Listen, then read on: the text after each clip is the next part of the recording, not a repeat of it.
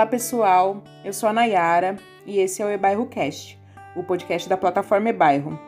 Hoje eu vou conversar com a Raíssa, que entre outras coisas é a autora do livro Do Tamanho do Coração da Formiga. Esse podcast está é, tá sendo produzido com o apoio do projeto Comunidade em Rede do Instituto Jatobás e também em paralelo com a Atuação Perifasul, que é um projeto muito legal que a gente está fazendo parte e eu vou dar as boas-vindas aqui para Raíssa e pedir para ela iniciar com um poema. Salve, salve galera do bairro, um prazer estar aqui com vocês, esse convite super bacana. É, vou iniciar então com um poema, né? Acho que a poesia já fala muita coisa. Então esse é, é o poema Botões de Poeira, que abre o livro do tamanho do coração da formiga. São apenas poeiras amarronzadas, copos pouco sujos, água acumulada. É chuva que não lava as impurezas da alma e chega a ser culpada por embriagar as plantas. São apenas vasos alternados, geladeiras que deviam boiar no rio são processadas por desacato à autoridade. Poucos compreendem o universo que é um grão de areia, tamanho do coração da formiga e a honra que folhas secas trazem a qualquer tipo de chão. Podem todos os ventos dançar gafieira, todas as casas se desculparem por serem de tijolos, mesmo assim a humanidade não se curvará. Podem todos os cabos bordarem borboletas, todas as flores comprovarem seu longo e primoroso movimento Ainda assim, a humanidade não se curvará. Pode você, em sua pequeneza humana, perceber que os insetos se exibem para que mire seus olhos. A mandíbula é a única que realmente sabe o que se passa. E quando cansado e pervagante conseguir mirar Deus, se verá refletido em seus olhos de formiga. Maravilhoso! Muito lindo, maravilhoso. Raíssa, conta um pouquinho pra gente da sua história, como é que começou assim a sua trajetória, o que, que te levou a escrever, te inspirou? Nossa, eu não, não sei assim exatamente datas, né? Eu, eu sinto que, que desde criança eu sempre tive um incentivo para escrita, para leitura, né? Acho que eu fui uma criança privilegiada por minha mãe trabalhar a vida inteira numa ONG, né, em ONGs em geral, e então eu tinha acesso à biblioteca da ONG também, é, a muitas doações de livros. É, logo depois também é, me inseri já no começo da adolescência, com 13 anos, é, me inseri no Sarau do Pinho. E isso também foi um outro despertar muito grande, é, além também de, de ter muita influência musical, né, do meu pai, da minha família no geral e, e, desses eventos todos, né, que aconteciam nessa ONG que minha mãe trabalhava, então tinha muito acesso a música de qualidade, a cursos muito bacanas. E eu sinto que foi, né, um despertar, todas essas coisas se reúnem para que eu começasse a escrever, mas com certeza o sarau, é, o sarau do vinho, né, começou eu tinha acho que uns 13 anos quando comecei a frequentar e ali eu já tinha algumas coisas escritas e já gostava muito de poesia, sempre gostei muito das aulas de português também. Então era uma coisa que, que já era familiar. E, e foi natural, né? Foi acontecendo. É, fui seguindo bastante como declamadora, sempre gostei muito dos clássicos, das poesias clássicas, né? Drummond, Augusto dos Anjos, Cruz e Souza, Cecília Meirelles, então eu sempre bebi também muito das fontes da, da literatura clássica e bastante da literatura brasileira também. E nessa sequência foi o meu desenvolvimento foi foi foi seguindo, né? Então, em 2017 que eu lanço do tamanho do coração da formiga, que eu sempre soube que, que sairia, né? Que esse livro chegaria, mas eu tive oportunidades é, em outros momentos de lançá-lo, mas eu ainda não sentia a maturidade para que isso acontecesse, né? queria um livro muito bem trabalhado. E o primeiro livro a gente sempre fica, né, nesse pouquinho receosa, mas faz parte desse processo da escrita. E você acha que, assim, o processo da, da produção desse livro, você falou, vou escrever um livro, sentou e começou né, a colocar no papel aquilo que, que você sentia, se inspirava? Ou você já tinha todos esses poemas escritos, resolveu reunir eles num livro, complementar com alguma coisa? Como é que foi? A gente tem um, uma proposta, assim, é, um dos objetivos de, desses programas que a gente está produzindo é incentivar que as pessoas passem a escrever, né? Nós estamos vivendo um momento muito difícil, né? Para quem escutar isso aqui daqui muitos anos, quando tudo estiver bem, a gente está em quarentena, a gente está sendo afetado aí pela pandemia e isso tem despertado nas pessoas assim uma vontade de produzir coisas, né? Tem pessoas que estão se dedicando ao artesanato, outros mais à leitura, que é muito importante também. E eu conheço algumas pessoas que têm é, se dedicado à escrita, né? Estão se descobrindo também escritores. Então, às vezes é muito importante entender o processo de outros autores para saber que cada um acredita que pode se tornar um, um, escritor também. Conta pra gente como que foi o seu.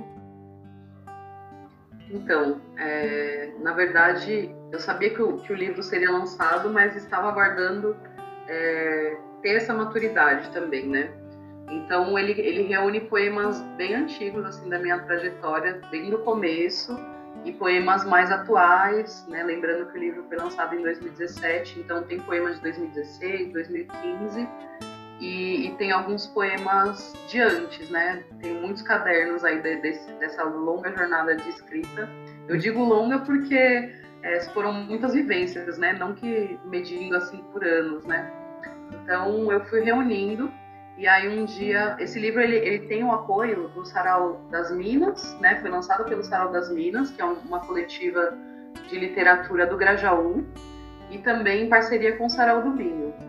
Então eu conhecia já as meninas do Sarau das Minas, e um dia elas postaram, né, na rede social, é, que mulheres que queriam lançar um livro. E eu fui e comentei que gostaria de lançar um livro.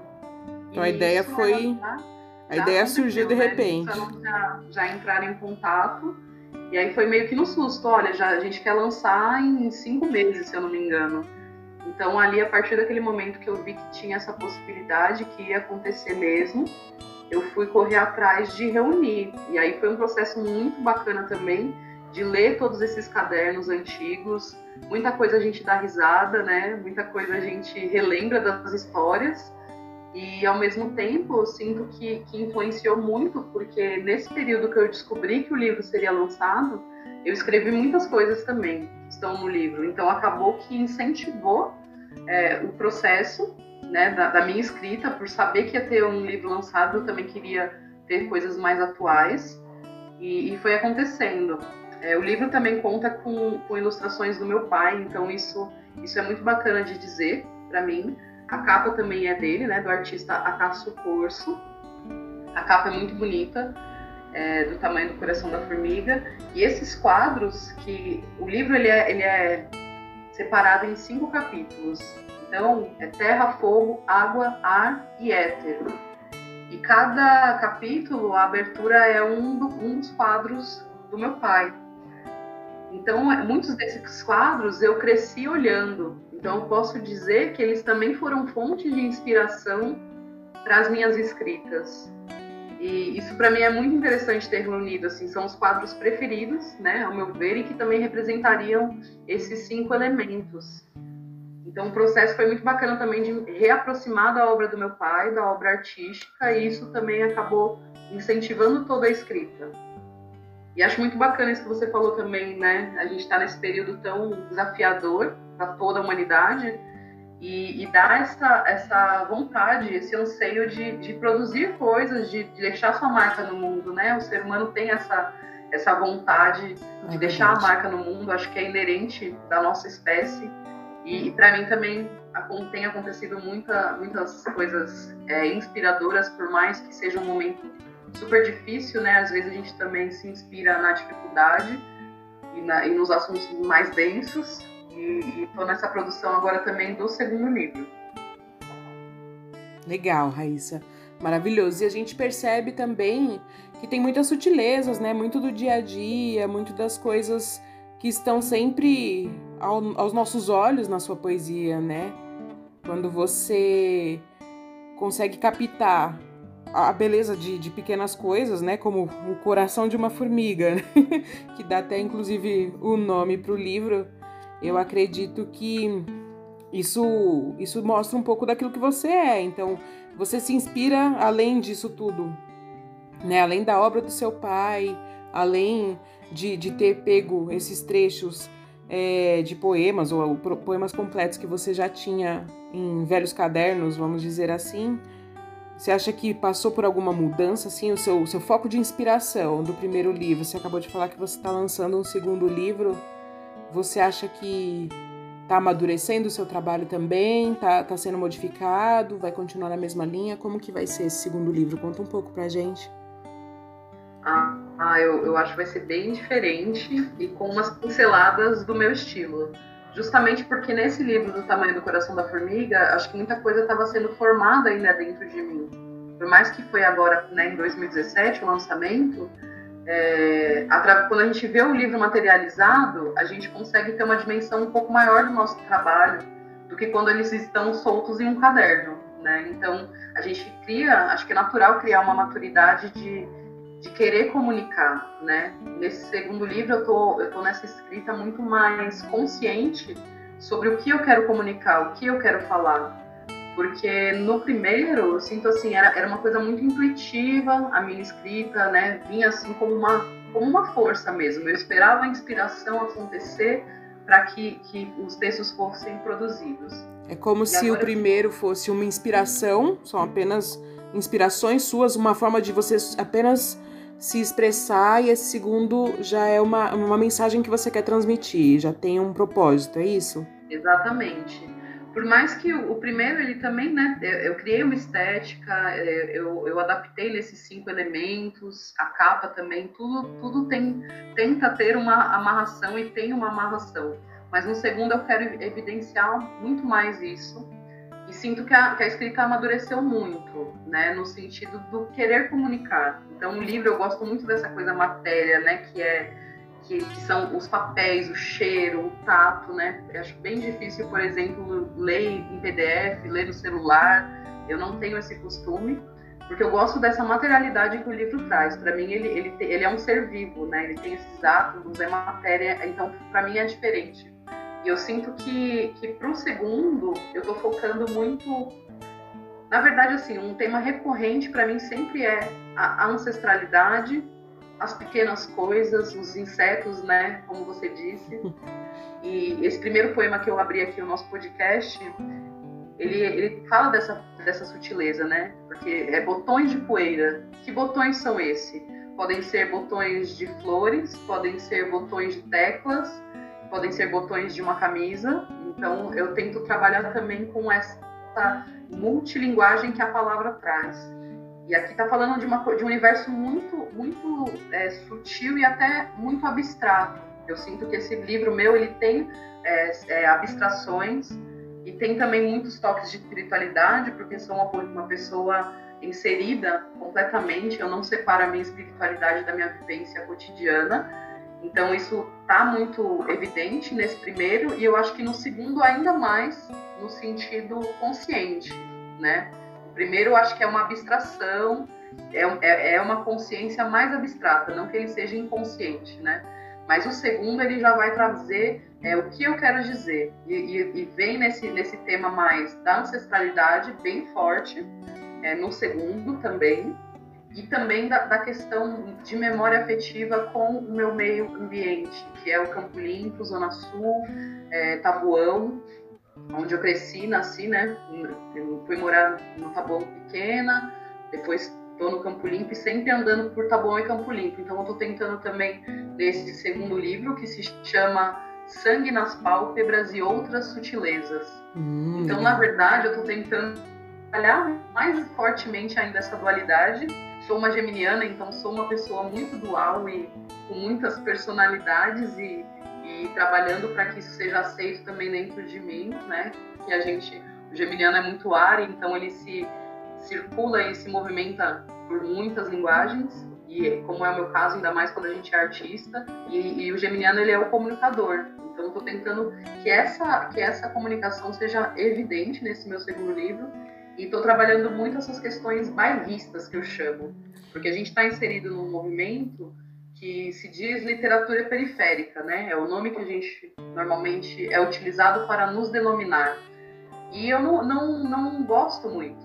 Não que não seja, né? Estamos nas bordas, nas margens, na periferia, mas é uma conotação que parece que a gente sempre tem que ser o autor periférico. A gente não é simplesmente o autor, né? Sim. Então eu quero ser a autora, quero ser a poeta e, e não sem esses rótulos né, antecipados. E é muito interessante porque né, no meu primeiro livro eu pouco falo é, dessas questões, né, bairristas. Eu gosto de, dessa palavra bairro, bairrista. Então estou também é, fazendo um, um longo estudo nesse segundo livro de buscar novos vocabulários, porque se eu quero falar desse lugar que eu vivi de uma forma que não é quando os outros, né, nos denominam, então eu também preciso buscar uma nova linguagem para falar sobre isso. Então eu estou também criando uma, uma, um dialeto, podemos dizer, né? Outra palavra que eu tenho chegado muito na, na conclusão disso, né? É a palavra baldia. Então, de terreno baldio. Então, uma escrita baldia. Eu tenho utilizado muito o terreno baldio como metáfora nesse meu segundo livro, justamente porque, para mim, o terreno baldio ele, ele, ele é a periferia, ele é, é, essa, essa gama de possibilidades, né? Porque ele, ele, ele tá ali, ele vai ser uma casa, ele pode ser simplesmente um local de lixo, de, de descargas de coisas, ele é onde as crianças brincam, ele é onde nascem as ervas daninhas, ele é onde nascem as árvores frutíferas. Então ele tem tanta possibilidade, tanto na densidade quanto na sutileza. É indefinido, né? Coisa Exatamente, essa coisa de baldio, terreno baldio tem sido muito utilizado nessa, nessa minha nova escrita. E você vai deixar a gente conhecer um pouquinho dessa nova escrita ainda ou ela ainda é secreta? Ah, não, com certeza a gente consegue ler aqui em primeira mão aqui o podcast do bairro. Debruçada na calçada, sou submundo de mim. É seis horas, o sino badalou, a possibilidade terrena baldia que sou. Na inteira, terreno é terreiro, aroeira entre escombros, que é médica com a sua casca. Aroeira, segunda-feira, aroeira de praça. Ser baldia é submundo uivando no underground, acendendo caldeirão para aquecer meninos de rua, putas com poucas roupas, misericórdia na defumação. A lua é cheia, e do alto da caçamba, com tijolos e azulejos quebrados, fiz um mosaico desta sutil ternura de que arrota obscenidades, numa ladeira do Jardim Elga, escadões gerais. Colei aquarelas de um pôr-do-sol esperançoso. As cadelas desse Jardim Paris rosnam, rosnam harmoniosamente uma sinfonia de quem traz sangue nas pálpebras e saliva sedenta de cachorra no cio. A ursa maior vigia toda a cena dessa minha pele morena, cor de terra, cor do sol, de quem muito já encarnou, neta de mestiço, Espanha, cavalo, Brasil. Bisa Maria tinha as tetas mais fartas de toda a aldeia sentenciamos os laços de nossos bisavós. Somos consequência de chicotes opressores de um ancestral em nós. Bisa, derrama leite bom em minha cara de pau-brasil. Bisa, vaca de divinas tetas, canta os sussurros de seu dialeto esquecido para meninar. Estávamos todos nós nos úteros de nossas avós, passeando, ladeando, urubu servando, genes e canais, túneis vaginais, da mesma peregrinação. A sopa ficou pronta, carne para vira-latas, ossos a roer, quem vive no presente. A sinfonia bairrista enfeita a madrugada, pisa, enfeita de asa, Uau, incrível! Muito bom. É, Esse... bem isso assim, né, que a gente estava conversando, dessa dualidade da ancestralidade, do bairro, dos cachorros latindo, no, dos nomes, né, dos nossos bairros por aqui, né, Jardim Elga, Jardim Paris, né, que Paris é esse, né, cheio, cheio de, de escombros, de caçambas e, e, de construções. Sim. Então, é, é mais acho que esse poema exemplifica bastante o que eu estava falando desse segundo livro. Sim, com certeza. Você falou da sua espiritualidade e de, entre outras coisas, que você não consegue separar da sua escrita, né? Você quer contar um pouquinho pra gente das suas outras artes? Porque, como eu disse no começo, você é, entre outras coisas, autora desses livros. Mas a gente sabe que você faz muito mais coisas e conta um pouco para nós como que é, o que mais que você anda produzindo além de escritas. Tem bastante coisa acontecendo, né? É, aqui, aqui a gente está no Campo Limpo. É, eu sou cofundadora da União Acaixa, junto com Marlon Cruz e Luan Luando. E a União Acaixa é justamente um espaço para pensar é, todas essas possibilidades. Então, é um espaço de arte, cultura e cura, que a gente está indo agora em junho para o nosso terceiro ano aqui na região e considero que a gente já conseguiu muitas coisas nesses três anos, muitas vivências. É um local que trabalha com as medicinas da floresta, trabalha com cursos, vivências, atendimentos holísticos. Principalmente o nosso foco é esse trabalho com atendimento holístico, no sentido de que isso precisa chegar para cá, para esse lado, né, para o nosso bairro porque a gente vê é, é muito grande o número de terapias e de coisas novas surgindo, de oportunidades de cura para a alma, cura física, né, cura emocional. Então, em todos os campos, a, a, a terapia holística atua. E a gente sonhava, né? Eu, eu, me inseri nesse universo da espiritualidade em 2011, né? Quando eu conheci a medicina da ayahuasca, que sou muito grata na minha vida também e com certeza reflete muito na, nos meus poemas, essas conexões que eu tive com a Madre Ayahuasca, e resolvi que, que esse era o caminho mesmo. Só que a Ayahuasca ela abre muitos portais, então a gente começa a estudar diversas formas de cura, né? Fiz desde física quântica aos tarôs, aos arquétipos, a psicanálise. Então eu busco bastante essa simbologia, trazer né, para a minha escrita essa simbologia é, dos arquétipos, da, da psicanálise, do tarô, dos símbolos e signos e da mitologia. Então, eu sou esse compilado de coisas e a União Acaixa acho que reflete muito.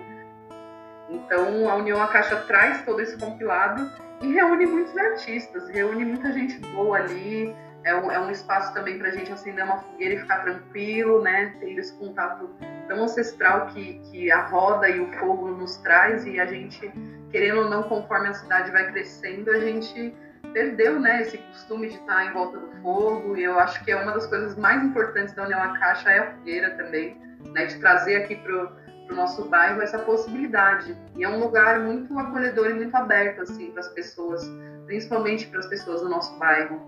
Então a gente está tentando e conseguindo esses resgates, né, tanto da terra, de, né, de, de mexer na terra, de poder plantar, quanto da gente também estar tá em volta do fogo, da gente estar tá conversando sobre ervas medicinais, sobre curas. E, e, isso acho que acaba acolhendo né, esse, esse momento, não só de agora, 2020, pandemia, mas também a gente já vem né, numa crescente densidade na cidade, onde as pessoas não se reparam, não, não veem o tempo passar e simplesmente estão imersas né, na vida do trabalho, ali na carteira assinada e a gente sabe, né, que na periferia é, é muito necessário, né, é, essa questão exploratória também da periferia vem há muitos anos, né? A gente não é à toa que a gente está nas margens, né? A gente está nas margens porque a gente foi é, colocado para ser escondido, né? A gente sabe como São Paulo cresceu, né? E como se manifestou essa, essa geografia em que a gente está organizado. E a gente é isso, né? Para o sistema a gente é mão, mão, mão de obra, né? Então a gente veio muito abrir uma caixa nesse âmbito de querer que as pessoas respirassem, que as pessoas conseguissem conversar, ouvissem uma boa história, tivessem uma vivência de constelação familiar e que essas terapias também chegassem com preços acessíveis ou até mesmo de graça para a nossa população. Então, a União Acaixa também é um grande celeiro de artistas e, e novos curandeiros, né? Que a arte também é a cura. Importante ter essas alternativas aqui próximas, né, da nossa população. Incrível. Você pode mandar mais uma pra gente do livro anterior? Sim. Então esse aqui tá no, no, no Coração da Formiga, no tamanho do Coração da Formiga. Esse poema se chama Leões de Fogo. Ele, ele foi inspirado numa profecia de um mestre brasileiro que é pouco conhecido, que é o professor Henrique José de Souza, fundador da Ubiose, um grande pensador e deixou muitos livros e muitos escritos e também é, muitas coisas para o nosso futuro, muitas profecias. E tem uma profecia que é a profecia dos leões de fogo, que seria como seria denominada a raça humana evoluída, seria os leões de fogo. Então, né, eu me inspirei nessas questões todas é, mais herméticas, mais profundas é, desses estudos também, é, de um grande pensador brasileiro. E eu cheguei, né, esse, poema também muito visceral, me, me, remete muito também a São Miguel Arcanjo, ao qual sou muito devota, porque São Miguel também tem essa coisa do fogo que não queima, né, o fogo que cura. Então, Leões de Fogo aqui para o podcast do Ebairro.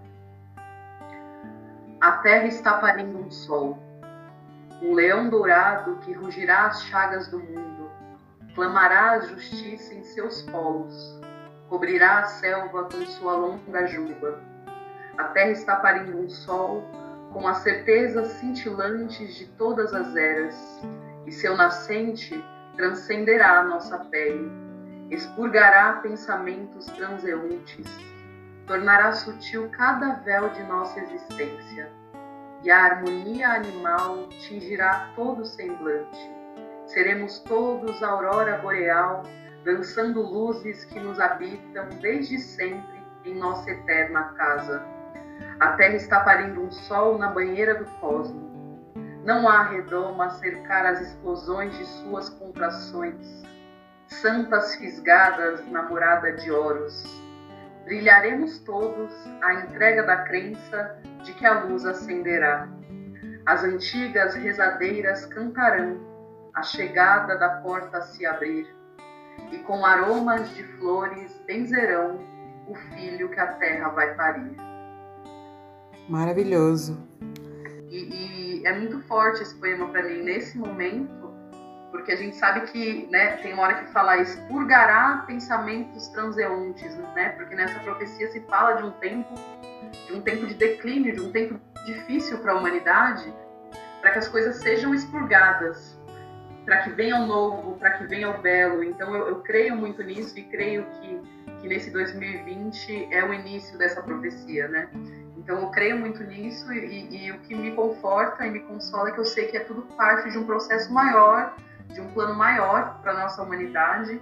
E, e, isso não é ser adoradora de unicórnios, isso é, é, crer que o melhor virá, né? Eu acho que, que é muito importante a gente ter esperança, a minha escrita ela é uma escrita esperançosa, apesar das densidades. Então, eu tenho esperança, por isso que eu estou na União Acaixa, por isso que eu estou nesse caminho dessa escrita, que para mim também é uma, uma, uma, cura, né? Todas essas escritas. Também tem a Flor de Tote, né? Que a gente não falou muito ainda. Não falamos da Flor de Tote, que é a banda que eu também integro, juntamente com o Marlon Cruz. E, e a Flor de Tote, ela, ela é uma música, é banda de música medicina né? A gente está ficando um pouco mais difundido agora, as músicas, canções de rezo, música medicina, o pessoal denomina assim. E, e, eu tenho essa banda tão querida, já faz né, um tempo, acho que desde 2015 que a gente está nessa jornada, até um pouco antes, e composições próprias. Então é muito louco também escrever para música. Eu ainda não tenho tanta afinidade, mas a gente tem é, o Marlon vai me ajudando, né, que é meu companheiro, e ele, e ele tem essa, é, é esse feeling maior, né, para as melodias e para as canções. E aí eu me descobri também compositora nesse meio do caminho e, e a gente tem, tem muitas pessoas que vêm acompanhando o nosso trabalho e, e, e realmente se conectam às músicas da Flor de Tote. Tem aí o canal no YouTube Flor de Tote, se inscrevam, vamos chegar a mil mil inscritos, né, quem estiver ouvindo.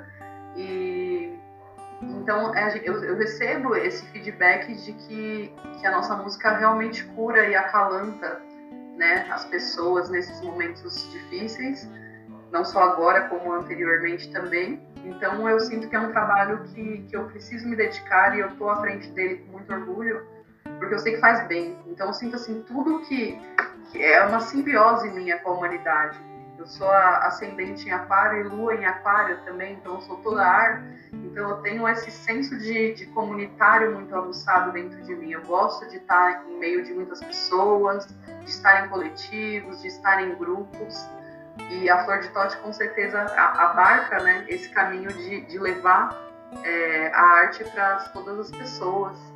E essa coisa de ser muito ar e criar essa simbiose é justamente é, leva a gente para muitos caminhos, né? Então eu tenho meu trabalho também como radiestesista, tenho meu trabalho com cartas ciganas, é, a radiônica também que eu atuo. Estou me especializando em astrologia agora também para atender com astrologia. Estou né, nessa formação. E também tem um trabalho com o feminino, né, que é a roda da lua, e tem esse, é, que é a cura feminina através do útero. E de trazer isso também para a periferia, porque quando eu comecei eu senti que era algo muito elitizado e eu sentia que as minhas manas daqui, da quebrada, que eu não, também não gosto de falar quebrada, eu falo que é inteira, é, da nossa inteira, é, as nossas manas também precisavam, porque senão fica uma coisa muito gratiluz, muito frufruzinho, e, e não chega para quem precisa, sabe? E eu acho que todas as mulheres precisam passar por esse descobrimento do que é o seu canal, canal vaginal, do que é o seu útero, do que são as suas curas. Então, é, a, a, aqui na periferia a gente vem consolidando também um trabalho que se chama Roda da Lua, dentro da União Acaixa, e tem esse trabalho mais profundo com, com o feminino agora, e, e, me especializando também com as Ioni Eggs, que são os cristais é, os cristais vaginais, né? Então, os tratamentos através do, do cristal dos Ioni Eggs, né? O ovo, que é um, um, símbolo da deusa, um símbolo muito antigo da fertilidade da mulher e simboliza também o útero. Então, tô, também estou nesse trabalho de especialização com os cristais. Legal, Raíssa. Muito legal. A gente vai chegando ao fim aqui a gente pode se despedir. Quero que você quiser divulgar aí onde quem quiser encontrar um pouquinho mais sobre o seu trabalho, é, aonde que pode procurar. E aí eu te convido, a gente pode encerrar com uma poesia também? Sim, Sim. eu vou deixar aqui as minhas redes. Legal. É, eu também tenho um trabalho com, com ilustração e vou deixar o Instagram das ilustrações e dos desenhos, que é loba underline ponto guará, de loba guará, loba underline ponto guará. Tem a minha página no Facebook também, que é Poeta Raíssa Padial Corso. E também tem a página, né, tanto no Instagram quanto no Facebook da União Acaixa, quem quiser saber um pouquinho mais do nosso trabalho, que tá tudo isso que a gente conversou um pouco envolvido nesse trabalho. Tá tudo junto e misturado lá.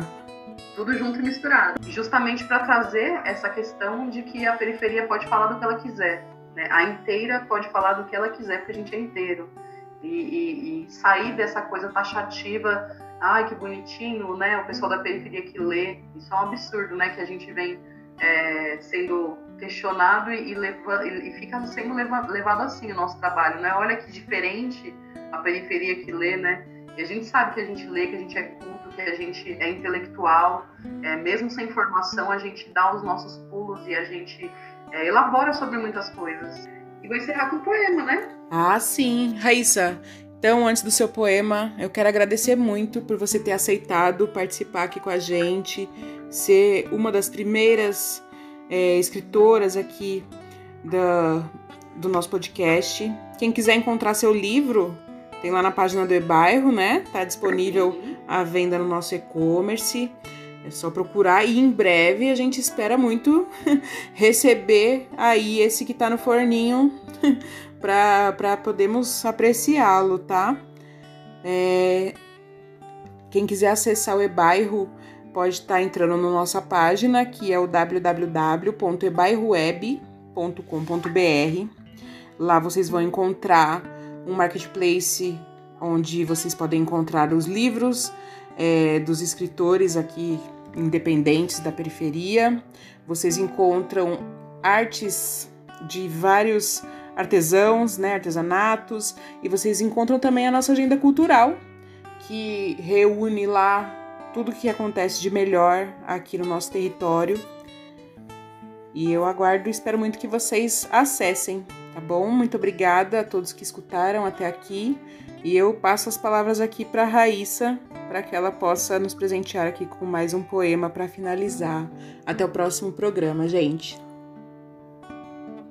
Beleza, valeu Ebairro pelo convite, agradeço imensamente.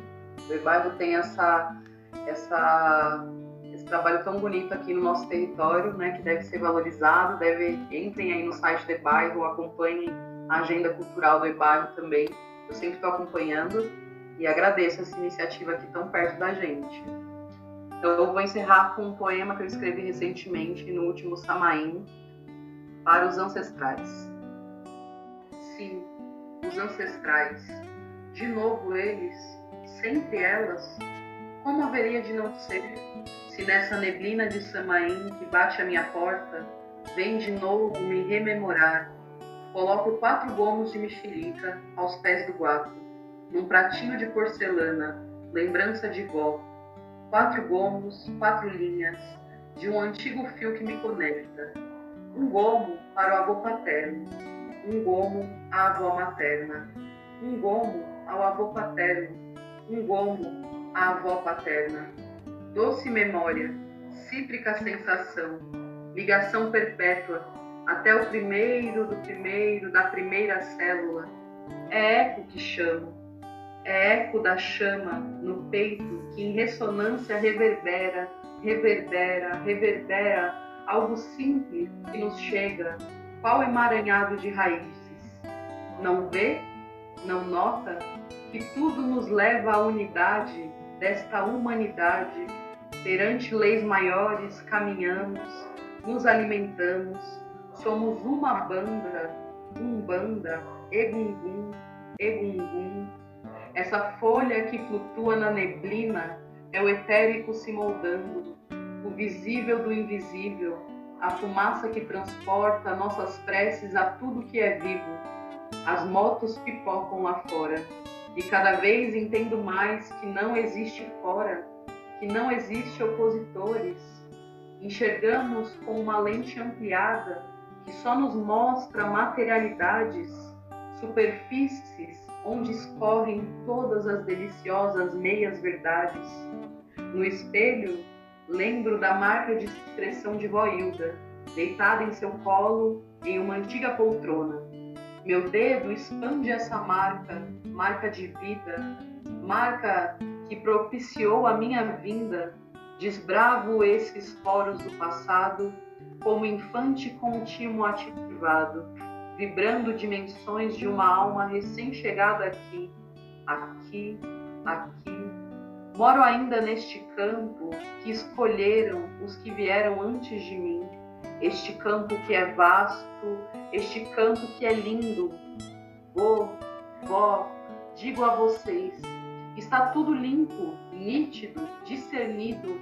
Agradeço as visitas em meio à fumaça, agradeço a neblina que me faz enxergar tudo o que se passa. É limpo, voo, é campo, vó, é alfabeto que semeia as iniciais de meus avós. É palavra em silêncio que me põe a sentir esse início. Agradeço o recomeço, agradeço meus sinais, corpo, ruga, testa de uma bisa Maria, tretas a resolucionar o eco que me faz agora esse olho não é meu, é de indígena chiodeto.